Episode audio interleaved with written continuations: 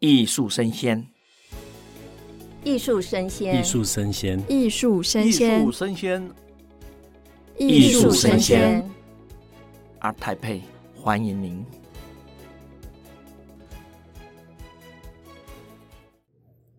各位听众，大家好！您现在收听的是二零二二艺术生鲜 Art Taipei Live Podcast，我是开场主持人 KJ。这集呢，要跟大家分享的主题是国际艺术现况与未来发展。我们这集邀请到的两位重量级来宾，分别是我们美国国际艺术暨艺术家协会西利尔画廊的执行长 Timothy Brown，还有我们下一位独立策展人王坤生老师。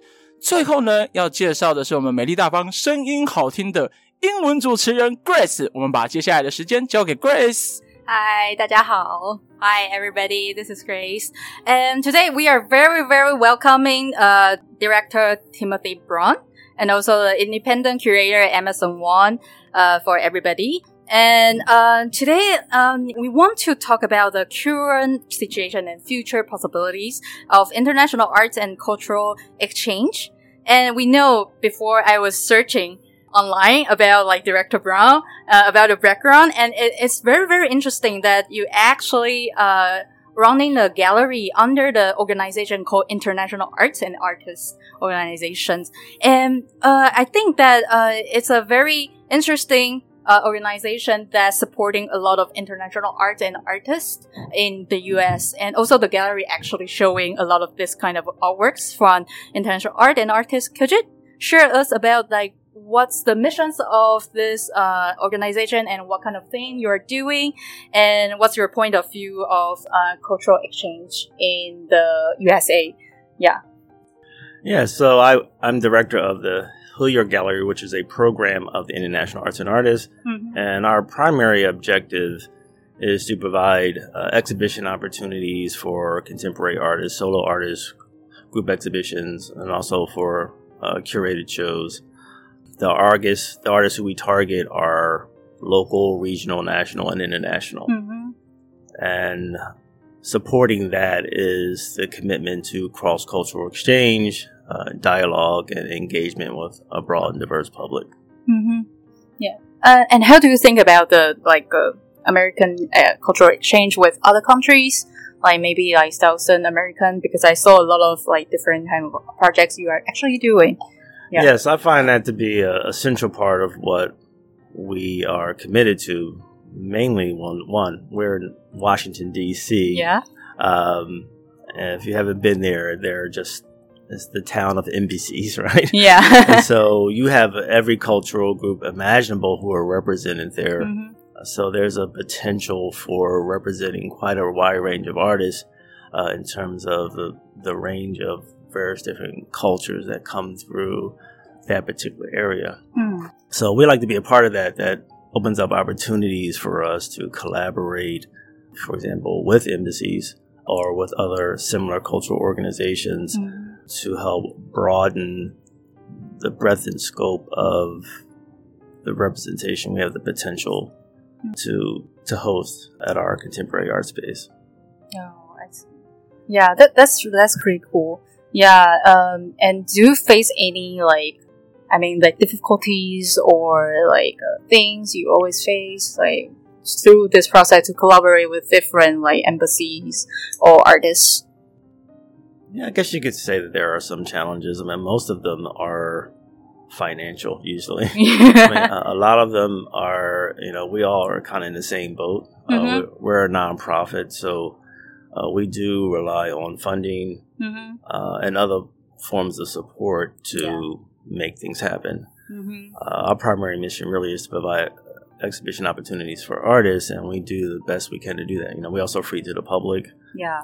So those are some of the main challenges. I think uh, other than that, you know, it's, yeah, there are challenges, but they're the kind of challenges you look forward to. Like there are language barriers, you know, there are cultural boundaries that have to be crossed and, and negotiated and shared. Yes. And that could be a challenge. Um, but that's a, that's an exciting challenge. I mean, is that's a good exciting challenge. I mean, it's, it's something that you actually look forward to. Mm-hmm. So, So because I asked you about the difficulty, so I want to pass the question to uh, curator Emerson. Um, because Emerson actually has a various backgrounds, uh, especially uh, you are very specialized in the creating between like Europe and Taiwanese artists, and also you have a exhibitions experience in Taiwan and also in Europe or other cities. Um, do you face any like uh, difficulties uh, when you're doing this kind of things, or what kind of interesting case you have already done when you do the international uh, curations or uh, to talk with the artists? Yeah, maybe you can share some experience. Mm, okay. Uh, I would like to uh, say hello to everyone first, Yeah. Grace and Timothy, and also all the audience. And I'm the curator, uh, Emerson Wang, Wang Kun Sheng. Mhm. Um, Grace just asked uh, my experience about um, curating and also different cultural background. And um, yeah, actually, my my background may be quite a, a little bit uh, different or Yeah. uh, complicated because um, I graduated uh, my first degree in uh, Taiwan, and afterward I I finished my uh, master degree in um, UK, and then I got a scholarship, so I studied in Prague, in the Czech Republic, and then I stay in Berlin, and study and work for 13 years, and uh, in 2013 I moved back to Taiwan, That's and afterward I, I was the director of Art Taipei Yeah. for two two years. Um, in between, I also uh, work in uh, Berlin and also in uh, Seoul in South Korea. And the time I was invited by the government in Korean government, so I I was at, as the uh, guest, like fellowship uh, curator and uh, researcher, to um, understand more about Korean contemporary art. And why they chose me to be as the fellow one is uh, because that uh, first of all, my background, I'm Asian. And secondly, I uh, stay in Europe and they need one person is Asian but has the experience, life experience, work experience in Europe. They want me to bring their art to Europe. So uh, while I was in uh, Germany, actually, what I have done mostly actually was uh, Korean art, not Taiwanese art. Mm. And many friends they uh, misunderstood that I'm a Korean. so funny. That's The- so I was- I was funny. Yeah. to, to say uh, Korean art and now how how how popular and which uh, Korean artist is very good in, in the international uh, field. Yeah. So it was actually somehow I also feel so pitied because I'm Taiwanese. Yeah. I would like to introduce more Taiwanese artists to, to European um, Yeah. collectors or audience. And uh, but of course, I at the same time also work uh, different kind of like um, cultural exchange.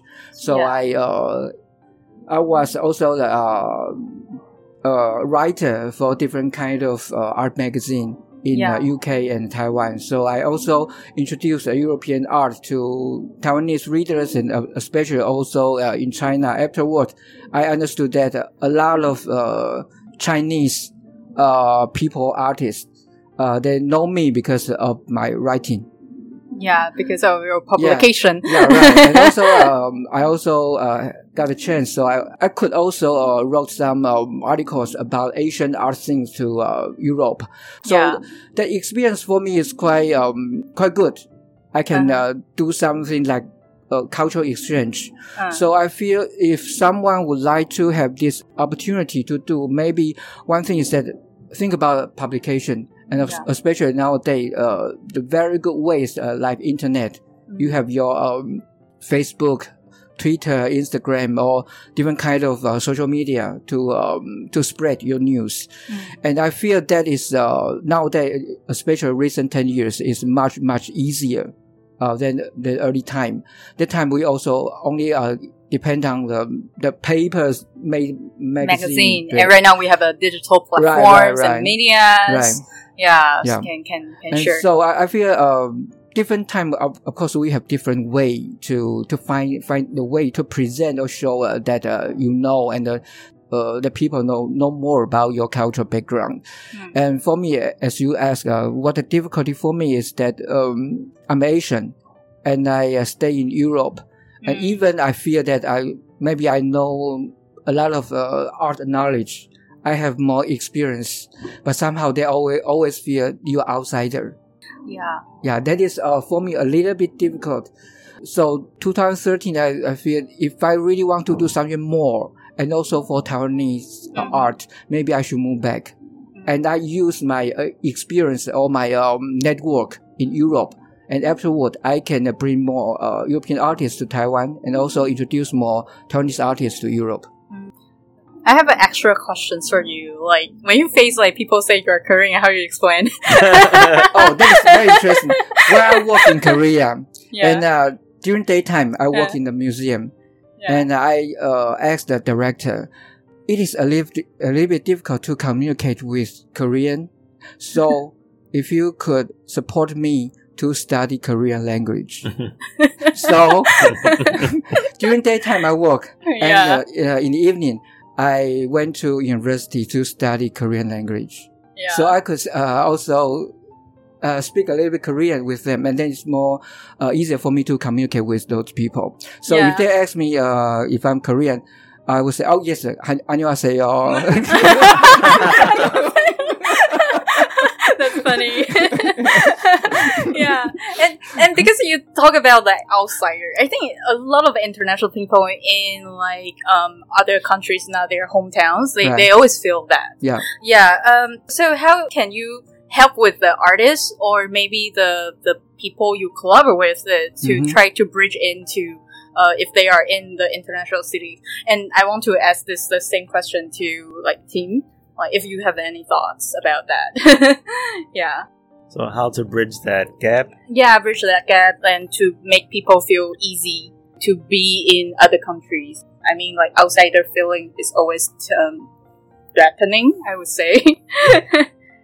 I mean, mainly just giving uh, people the opportunity to uh, who they are without any hesitation. I mean, getting past, you know, like I said, any language barriers. You know, in some cases, people may feel that the, their their cultural language that they're bringing to the situation, you know, may not be well accepted. yeah. But um, that's easy to overcome. And it's it's something that you know I look forward to, and it's it's something that, like you mentioned earlier, especially with social media today, uh, with uh, video, it, it does uh, allow you to bridge that gap fairly easily because you can make the content from these various cultural groups accessible yeah. uh, in a very easy manner. Um, I have found that to be helpful. I, I've even noticed too that this past year we have been I have been strategically thinking about how to get information about the artists that we're representing daily. Uh, we do not miss a day, so that it's they're always the works are always on people's mind. You know, it's and I think that um, it's starting to show because we get a lot of reviews in the Washington Post. You know, at least I mean this year alone, I think we've already had seven reviews, and I think it's just because of the the commitment to getting the art out there and being committed to communicating uh, to the public about something that is new or fresh or different. Mhm. Because you're right. I mean, the challenge is sometimes people are not as open to accepting something that is different. You know, like, like in DC, it what's really interesting is there's a very strong commitment to local and regional artists because there are, and I guess it's the same, you know, challenge everywhere. Mm-hmm. You know, local artists want to be recognized for the work that they're doing, and they like to see that we are committed to that. And sometimes though they'll they'll see, you know, maybe there's like a kind of a competitive, you know, edge or something when they see that. Yeah. Oh well, you know, Hillyer is also representing Taiwan, and Hillyer is also representing, you know, Italian artists. Yeah. Um, sometimes you know you start to see that tension there, but you know our mission is cross cultural exchange, so we welcome those opportunities for local artists to see what they have in common with these artists from other cultures. Um, it's amazing, you know. For example, what is a one of those common themes that seem to be coming up all the time? Identity, identity, identity, identity. And this is these types of thematic approaches are ways where you can easily transcend those kind of challenges where you know people can begin to identify you know well, what other cultural um, experiences are like for other artists in other regions um, so yeah i mean it's i think it's part of what makes our work exciting and we we see the the fruitful outcomes of meeting those challenges and bringing them into fruition. Yeah, it's a common language. Yes, Yeah, yes, in arts. Yeah, definitely. Yeah. And how about Emerson? What do you think about it? Um, Yeah, uh, when you mentioned this, I um, I remember that my experience in Berlin may be quite uh, different. Berlin is, is a special city. It's combined new and old. And um, maybe you know one uh, term called uh, Ich bin ein Berliner. It's called by Kennedy. Uh, while he visited uh, Berlin and he said, I'm a Berliner. It means everyone it doesn't mean that you, you were born in Berlin, so you're one Berliner. Once you live here, you work here, then you are one of the Berliners. This is a special term in, in Berlin. So, um, maybe while I was in London, um, in Prague, I don't feel that I'm, this is my home. But while I was in Berlin, I feel this is my home because everybody is outsider. So everybody is Berliner. So I don't feel that we are quite different. So everybody from outside, then we uh, move together in, in this city. So we we we all together to make this city different, and that is uh, also a special art scene in, in Berlin. Uh, for example, a lot of uh, art galleries open there, but actually there is no art market in Berlin. But why? There are in total more than 400 galleries there because Berlin is a art factory. It means a lot of artists that want to move to Berlin because the uh, life experience uh, expenses was uh, quite cheap, and so they, they told me uh, once you you pay one uh, rental, um, the same rent- rental you have double or triple space in Berlin you can use. So they moved to Berlin, and then the gallery they moved there because they uh, it's the first step they can uh, contact with those artists, and they, they have a first hand to see those artwork. So while I was in uh, Berlin, that uh, during the ten years was the best time for me. I, I think. Um, whenever uh, the opening of the galleries was uh, was in the Thursday evening, not Friday, not Saturday, was th- uh, Thursday evening, and all the street was full of people. When you see um, the traffic jam, then you know there was a gallery open. Oh, really? Yes, There's an opening. Yes, yes, and uh, the whole building from f- uh, ground floor to fifth floor, and then there are ten or fifteen galleries, and they're all together, so open. So we know what kind of uh, style galleries will open this area. So in total, there may be a three or four different kind of style artists, and we, we know to choose which opening you, you will go. So for me, that time may be quite different, like uh, the experience in the UK or in, in Prague, quite different. I feel Berlin somehow is very uh, close, but, but somehow it's also very open No, to all strangers for me.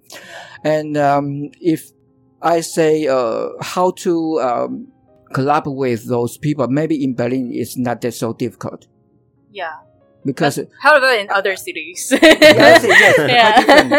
um, I also live in uh, Hamburg yeah. uh, a few years. Hamburg, I would say, is a very difficult city. Yeah. It's very German city, I would say, like this way. so, so it's actually harder to bring the artist into that city. Not easy. Oh, Not okay. easy. Uh, it's a rich city. So Mhm. all the audience, once they want to see the experience, go to the gallery. They want to show the elegant one. They don't want to see the experience, experience one. The new artists, they are not interested. Oh, they, they don't like the experimental things. No, no, no, not at all. but. Berlin can be happen, but in Hamburg, it doesn't happen. Okay. so so so so what's going on when you bring the artist to Berlin compared to maybe other city like Hamburg or maybe UK? Yeah. Yeah. If uh, like Taiwanese artists, they ask me, I would say Berlin will be the first stop. Oh. you will feel more comfortable because this city is quite uh, welcome all, all the strangers to Mhm. move in. So I feel you once you choose one uh, one place or location that uh, the, the city you can uh, easy to get in. Maybe it's a first step. But also um, when I encourage the artists to uh, to apply the like uh, artist village or to stay for a few uh, months. Uh, some artists they told me uh, their English not so good no language barrier. language uh, yes or, or Yeah. obstacle but I, I would say if you don't know the uh, language maybe it's also good for you because you have to use your sense Mhm. not use your your mouth to Yeah. speak to communicate to ask you have to use your sense use your ears use your uh, eyes to understand the new culture Mhm. the new location Oh, that, that's interesting. Like, I, I mean, like, um, Tim also have some experience, and you both have like same like difficulties. I think like barriers, language barriers, and also like financial issues. Um, because I'm so curious, uh, curious because the curating in overseas country is not that easy, or maybe to collaborate with other organizations or agencies, there is a cultural barrier as well. So, um, when you're doing the overseas like exhibitions, like how, how you pick your artists and then how you source your finance.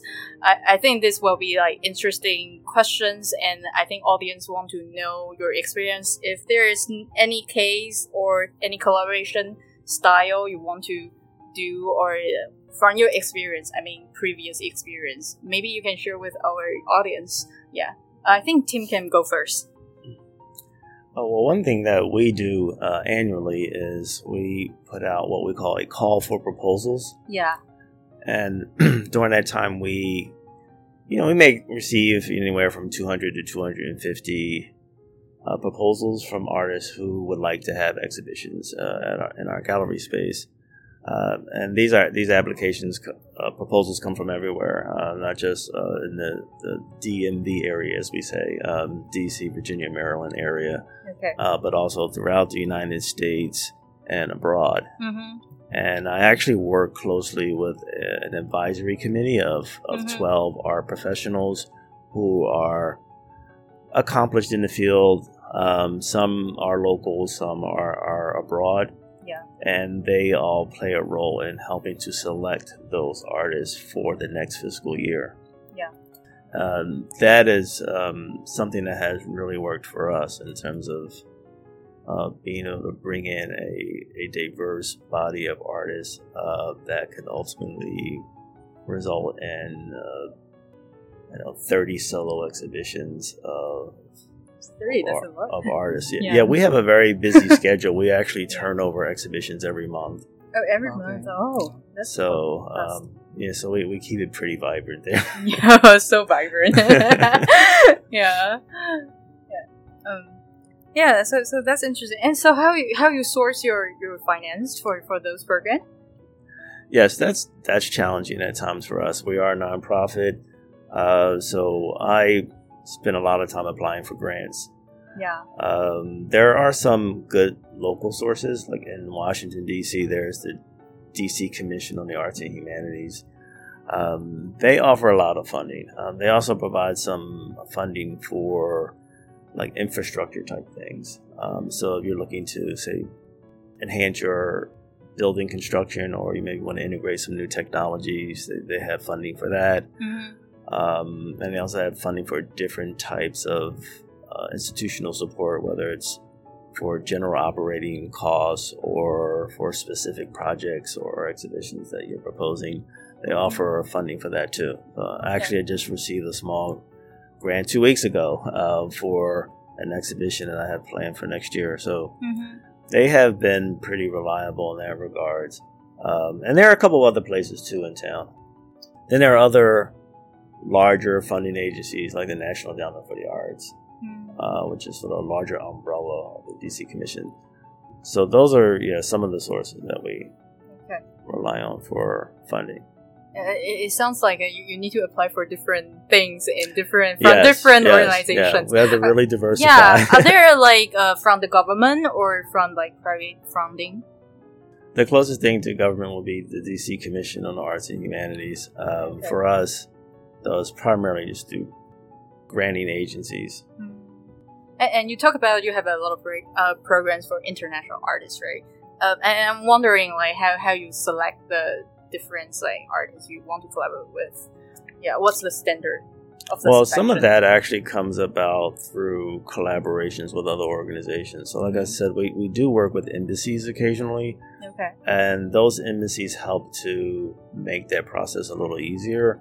Uh, for example, this past year we partnered with TECRO, uh, which is the Taiwan Economic Cultural Representative Office, uh, who put us in contact with curators and, and or museums uh, that have maybe a whole menu of, of artists and or exhibitions that they're looking to get uh, greater exposure in, in the United States, um, and I work with them to kind of make that happen. And that I, I think having that kind of connection and that kind of relationship makes the process a whole lot easier.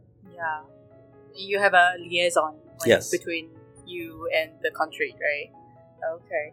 Uh, that's so cool. And and how about Emerson? Like, what do you think? Like when we work with overseas agencies or artists um, for the show, and what's your selection standard and how you source the fund? Okay, my situation may be uh, different from uh, Tim. Uh, I don't uh, run one uh, like a location or uh, one uh, institution, Mm-hmm. and my project is also uh, actually all from different um, organization. Yeah. For example, from the government, from museum or galleries, and I actually I never uh, be a, a so-called independent curator want to do a show, so he has to try everything to find uh, financial support. Actually, for me, I I would say I, I'm quite lucky. Yeah, because I know a lot of curators try Yeah. to find the money a Yeah, lot. so, yeah. so my situation actually quite different. Ah, Uh, okay. for example, uh, in the past, all the time my project actually, actually from uh, different organize, organization that they asked me. So um, what I did was uh, only for a special project that uh, we we have a mission. Want to do this. So uh, they asked me, uh, could you please uh, prepare one proposal so we, we compare, we have to look if it's okay for us. So uh, this is what, what I did. Mhm. And the only thing that different is uh, the director of uh, Art Taipei. That time I al- always every day I have to find find the money back. I al- every day I think how much I have to pay. yeah. And if I have enough money to pay for this uh, show, yeah. this is only different. So we have to um, uh, write different proposal project to ask the um, Ministry of Culture, a Yeah. different uh, company. Okay, you come here support us uh, this and that, a different kind of project. Yeah. Except this, I never asked uh, the other support. So it's, it is quite different. Yeah, Archive is the hardest show for you. I Um, I would say nowadays the art uh, art fair is not only for art. yeah, is for everybody. So you have to open the door for uh, the all public. So they have to um, the, the easy access to think art is not so far away from me. It's also everyday life. yes, So it's not only tell, tell them that you have to understand art. Yeah. What we, we are doing, actually, Grace knows, uh, we have to do this. Art is, uh, everywhere. And you come here, it's just one, um, one kind of uh, daily life. So Yeah, here is with- just yeah. Like go shopping, the same. yeah, it's, have it's like totally the same. It's like an art mall. Yeah, yeah. shopping mall, the same. yes. Shopping mall. But more beautiful. Much more. Yeah, like every beautiful thing is around you. Yeah. so even just eye shopping is okay. yeah, it's okay. Just Right. not go to find the money. It's Yeah. okay. but I feel that uh, if uh, like Tim or the other uh, curators they want to do something that they really really want to do, of course they have to find a different way. Mhm. And uh, nowadays, actually, I also like an agent for different artists, Mhm. and that uh, my support actually not not really so called support. I uh, I always discuss with the artists. Mm. Uh, if we want to do some um, special project or you want to do something that you, you like, and maybe we have to think who really uh, enjoy your work, and so we find out uh, those collectors. We can discuss with them if we have a project we want to do. So how um, what kind of support you can do for us? Yeah. And of course, first thing is that you can collect artwork. That is the most important thing for artists. Yes. and then we can also uh, continue to discuss the, the second uh, step, the third step, what what we want to do. And for example, uh, now I also work one artist who uh, was in uh, Paris for many years, and now he is in in Taiwan, and uh, now it's just one show here in Taipei. But uh, next year he will have one solo exhibition in in MOCA in Taipei. So what we are doing is that uh, step by step to show his work to uh, that audience uh, to see his work and also that us uh, that people know that uh, we have uh, one project to do in the future. So um, the kind of uh, financial support is um, not only to to find out one one certain person. Actually, we have to find different way Yeah. to do this. I think this is also nowadays we try to uh, find more support or uh, that people they they think art is quite interesting or something that you can do and then it's not only for that some kind of benefit maybe you just feel I feel so happy to do art. Yeah. Yeah, I feel this also that uh, recently I, I work with uh, artists or uh, to talk with some people. They say you don't uh, you don't have to tell me that uh, when I uh, I buy one art so I can have some uh, kind of benefit or in the future I, I can earn some money. You don't have to tell this. I also don't expect this. Mm. I only feel that because every day I- I'm so tired, but when I see this artwork, I Mm. feel so relaxing. Yeah. I feel like uh, heal my pain. So this is uh, very very important for me. And when I hear this, I feel so, wow, that's so good. We we want those people more and more those kind of people to help us. yeah. Because you mentioned that you're the agents for a lot of Taiwanese artists as well, and I'm I'm just wondering because Taiwanese art genre sometimes is very different from like Western taste, Yeah, how how you introduce them to to those Western collectors or maybe foreigners, yeah, to help them or support them in in the show or maybe try to do the collections something like that. Yeah. It also depends on the style of the, the artwork. For example, I also curated some uh, different show as calligraphy.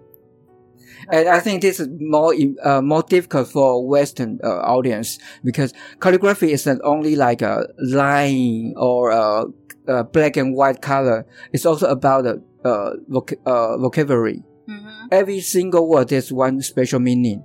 And if you don't understand Chinese, you don't un- understand the meaning, and you don't know why this artist uh, he used this kind of style to write calligraphy. And uh, I remember a few years ago, I curated one calligraphy show in Hong Kong, Mm-hmm. and in Hong Kong, actually, uh, there are more audience from uh, Western. Yeah. So I that time we discussed how we uh, prepare this project. We show calligraphy, but this time we don't explain all the uh, context. We only show this. Uh, this artist transform cal- calligraphy as painting. So this is my strategy to use the painting the line to show them, let them to understand the the picture first. Okay. Uh, You don't need to understand the real calligraphy. Just try to understand from the image. Yeah, yeah. Okay. So this, uh, I- That's- I, think that's quite smart, Yeah, the way is that I, I also have to think, uh, uh, how they understand the painting, how they understand the art. So I have to, uh, find out like a small window to open it for, for them first. Mm-hmm. Mm-hmm. Okay. That, that sounds very very helpful and, and it's quite useful, right? Yeah. Um. So so because right now we're in I mean like post pandemic period and in the past like two and three years like I think a lot of people uh cannot go like on the international trips. Um. How, that affect the maybe like teams, organizations, or galleries running, and how that affect like Emerson you do your project did that change your mindset or maybe change any strategy of running your projects?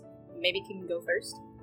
Well, actually, there's a lot of practical uh, realities surrounding the whole COVID situation. Yeah. Uh, our gallery actually, and this was before I started working there, closed for almost two years due to Yeah. COVID. Um, so there were several staff members who were laid off. There were projects that were in the works that were suspended Yeah. as a result of it.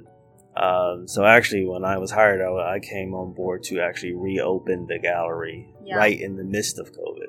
Oh, really? Um, and that so- sounds tough. so yeah, there were some challenges all across the board. Obviously, um, getting a gallery to to reopen after being closed is a challenge in, in and of itself. But but at the same time, you know, I, I say this to you know, people who work at museums or any other cultural institution who are going through the exact same thing is you know turn the negative into a positive i mean a, a lot of people struggled with the virtual realities Yes. um, and trying to do things virtually and online um, but that was because for the most part people just struggled with the tools they, they struggled with the medium of communication. Uh, but it really was actually a great way of broad, broadening your audience actually yes. um, so thinking of it as more of a positive thing than a negative thing actually helped to actually expand opportunities for us. So, for example, our first show was actually when we reopened was actually She Says Her Story, Yeah. which was six contemporary women artists from Taiwan. Um, they, yes, the challenge was they could not come to the States. Yes. Uh, travel was very difficult. Yeah. Um, and yes, too, there were some artists who could more who were more fluent with the English language than others. hmm Um, but that can also be addressed through um, virtual programming or, or, or video recordings. So we actually had the curator and the participating artist create video artist statements. So Yes. instead of having just the written statements that are on the wall, we actually have video artist statements and, and then short segments that also help to explain some of the concepts in their work and just presented that you know online as, as a playlist um, that could give our audience a better understanding of you know what the show is about and actually it expanded the interpretive possibilities you know all of a sudden instead of you know coming to the actual gallery space and reading the, the gallery la- labels um, they actually all of a sudden now get this very um, more in-depth understanding of their work because the artist now had to give some thought to how they were going to present their material through this this new medium. Yeah. Um, so it actually wound up being um, a very worthwhile uh, venture in terms of uh, making the uh, artist more accessible um, in this you know very challenging pandemic situation. Yeah. So so because you talk about like artist video actually in like put the exhibitions more in depth, right? So do you keep going on on this kind of I mean operations or like uh, strategy and maybe to put all the artist video next in in all the exhibitions? Yes. So that's the other possibility there. You start to realize, okay, this is really starting to work out. Then, you know, the gallery starts to open back up. People start actually coming back to the physical spaces. Mm-hmm. Now you can, rather just thinking of it as a either or, you know, opposition, you, you see them actually as complementary. So you can start using both interchangeably. And in some cases, yeah, you could actually have the video in the exhibition Yes. um, as well as you know have the artist on site. Yeah. Um, yeah, so there's definitely ways to capitalize on both. So so it, did that actually speed up the I mean digital transformations of your gallery or Yes, it how did. you It did. operation? It did because there was um, when I started there was actually when the gallery was closed there was actually we had an online exhibition. It was Yes. it had something to do with the location of identity or something like that. Uh, and each artist actually presented their content online. Mm-hmm. So that actually gave me some ideas as well. Like maybe there's a way to take some of the content that artists are working on that maybe didn't make it in the show and, and make and convert that into an online uh, exhibition. And again, not seeing it as an either or opposition, but just seeing it as a way to extend the work that you're doing in the Mhm. actual gallery space. Yeah. So yeah, you're right. It does open up uh, a lot of possibilities and um, encourage you, encourages you to want to consider incorporating those kinds of approaches Yeah. uh, moving forward. So I'm, right now, I think our YouTube channel is very, a- is very, Increasing is very very active right now. Uh, you know, I started buying all of these new technologies, you know, different, like just for affordable, practical ways to record artists, like right on the spot. You know, it's getting these, um, you know, the technology today is just so much easier, right? I mean, yes. you know, you can get like a, a real affordable, you know, receiver with maybe two transmitters, you know, where you can record two people at the same time relatively easily. Yeah. Um, like, I mean, I, I How, joke. how many fans do you have I mean, right I now jo- I on your YouTube I channel? lot- so you can see all of this, like, so like there, there, like our gallery, for example, has Uh. um, this unusual ambient noise. Like it's you know, sound can really echo through the spaces, and historically, from what I've been told, it's been virtually impossible to record anything in this space. It's just it's impossible. You will never be able to capture any really good audio. Yeah. Um, but I started using these uh, remote microphones with uh, our speakers, and so now when we have a packed gallery space and we have a featured artist and maybe there's you know, some performance you know that's integrated in there I just pin a mic on them Yeah. and all of a sudden you know it's, we Online have and offline merging a- together. we have a great record and it's also great Yeah. for documentation purposes too Yes. uh, so you now have a nice visual multimedia documentation of this exhibition that you just spent six months planning. You know, Yeah. that was the other thing. And they go by so fast. Like, man, I can't believe I put all this work into this, and now it's just gone. you know? but that's the other thing. It does. It now provides documentation for what you yeah, do. So. yeah, yeah, it's good for for YouTube channel like, to document everything. how, how about Emerson's? Like, do you have a similar experience as Tim, or maybe you have a different kind of case? Quite different. Quite The- different. The past two years, uh, for me was the best time. for me, how me, how do you say so? um, um, before COVID nineteen, I actually I uh, went abroad almost every month.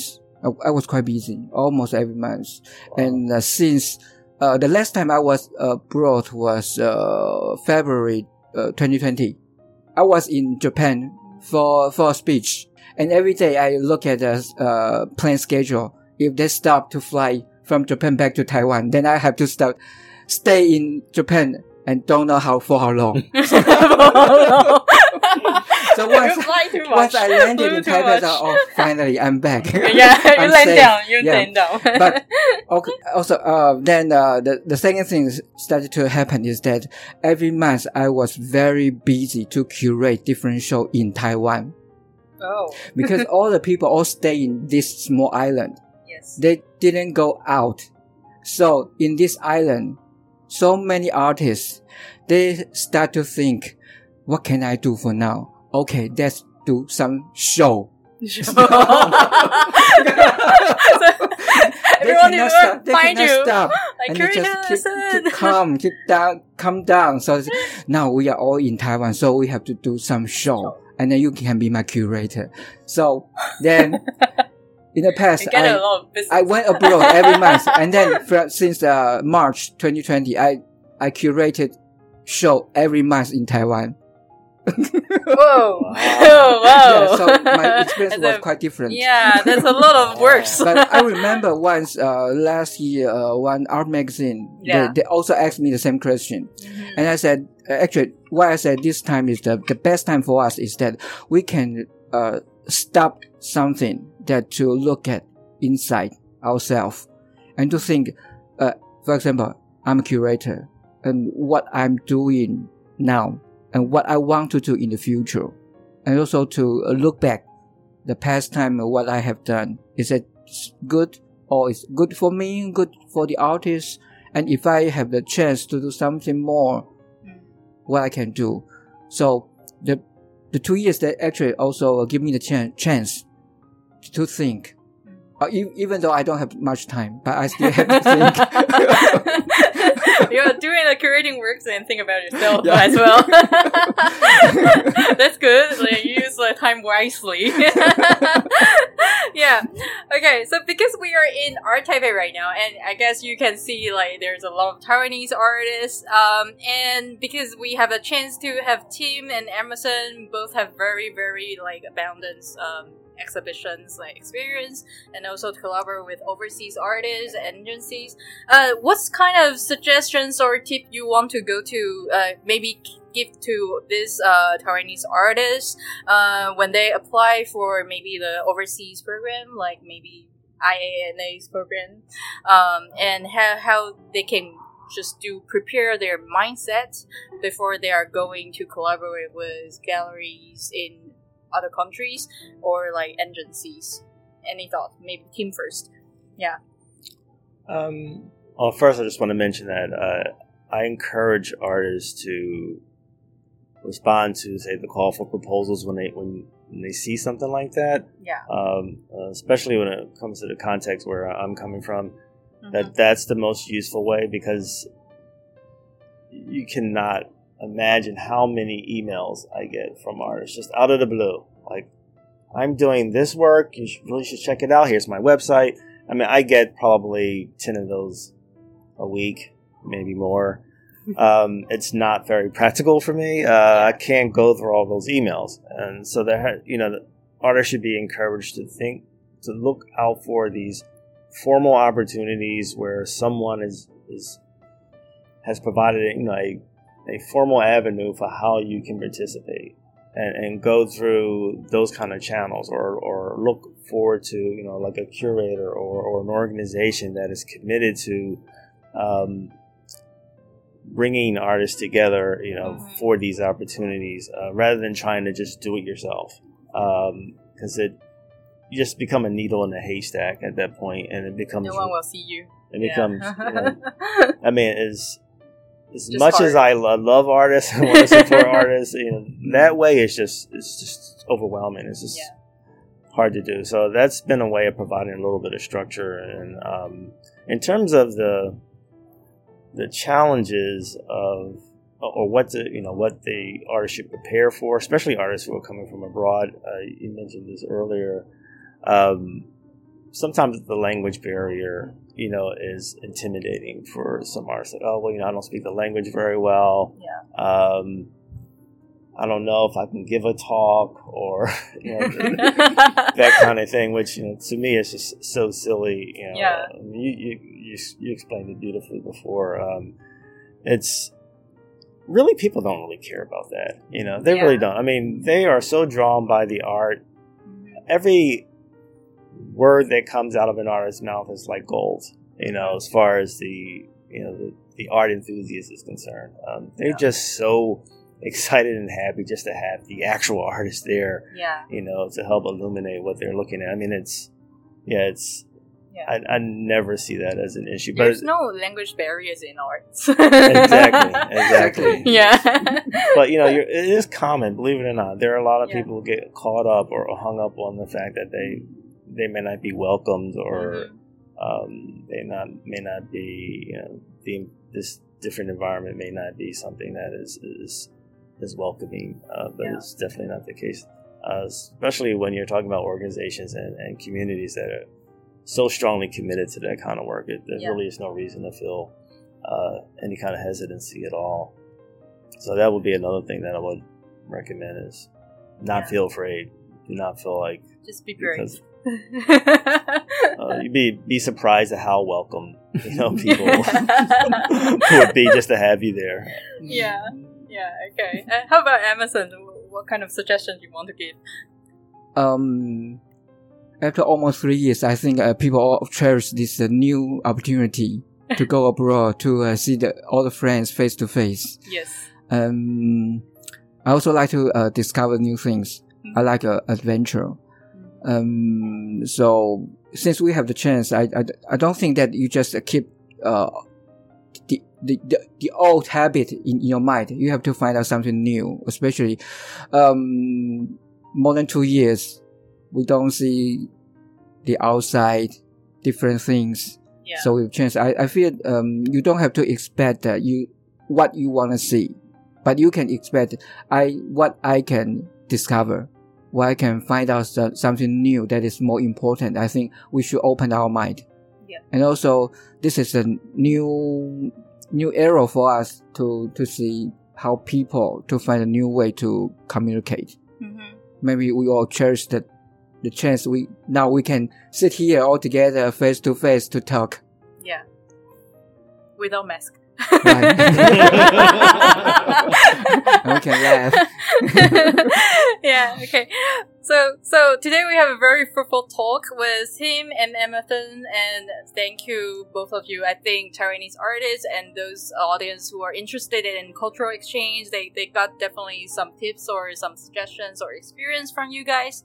Yeah, so thank you both. Um, and then I will hand uh, the moderator to KJ. Hello，哦，还是有听得懂部分的啦。哦，都在点头跟微笑。对，有点头跟微笑。我觉得 oh, callback 是可以呼应，就是听众们一起来。现场，我觉得刚刚有一段我听懂，我觉得也很喜欢的一段，就是有时候语言是隔阂，但其实有时候没有语言，反而可以用你的感官去 sense 去感受作品的喜怒哀乐或情绪，我觉得是蛮有趣的一个新观点，我蛮喜欢这个观点，所以很欢迎就是所有的听众，不管你是小白、艺术新手或是老手的话呢，来到我们的艺博，因为今年的艺博的展区好像特别大。作品也是特别的多，希望来大家这边发现新的东西，看看艺术家在这个疫情的一两年当中，他们也发现了什么东西。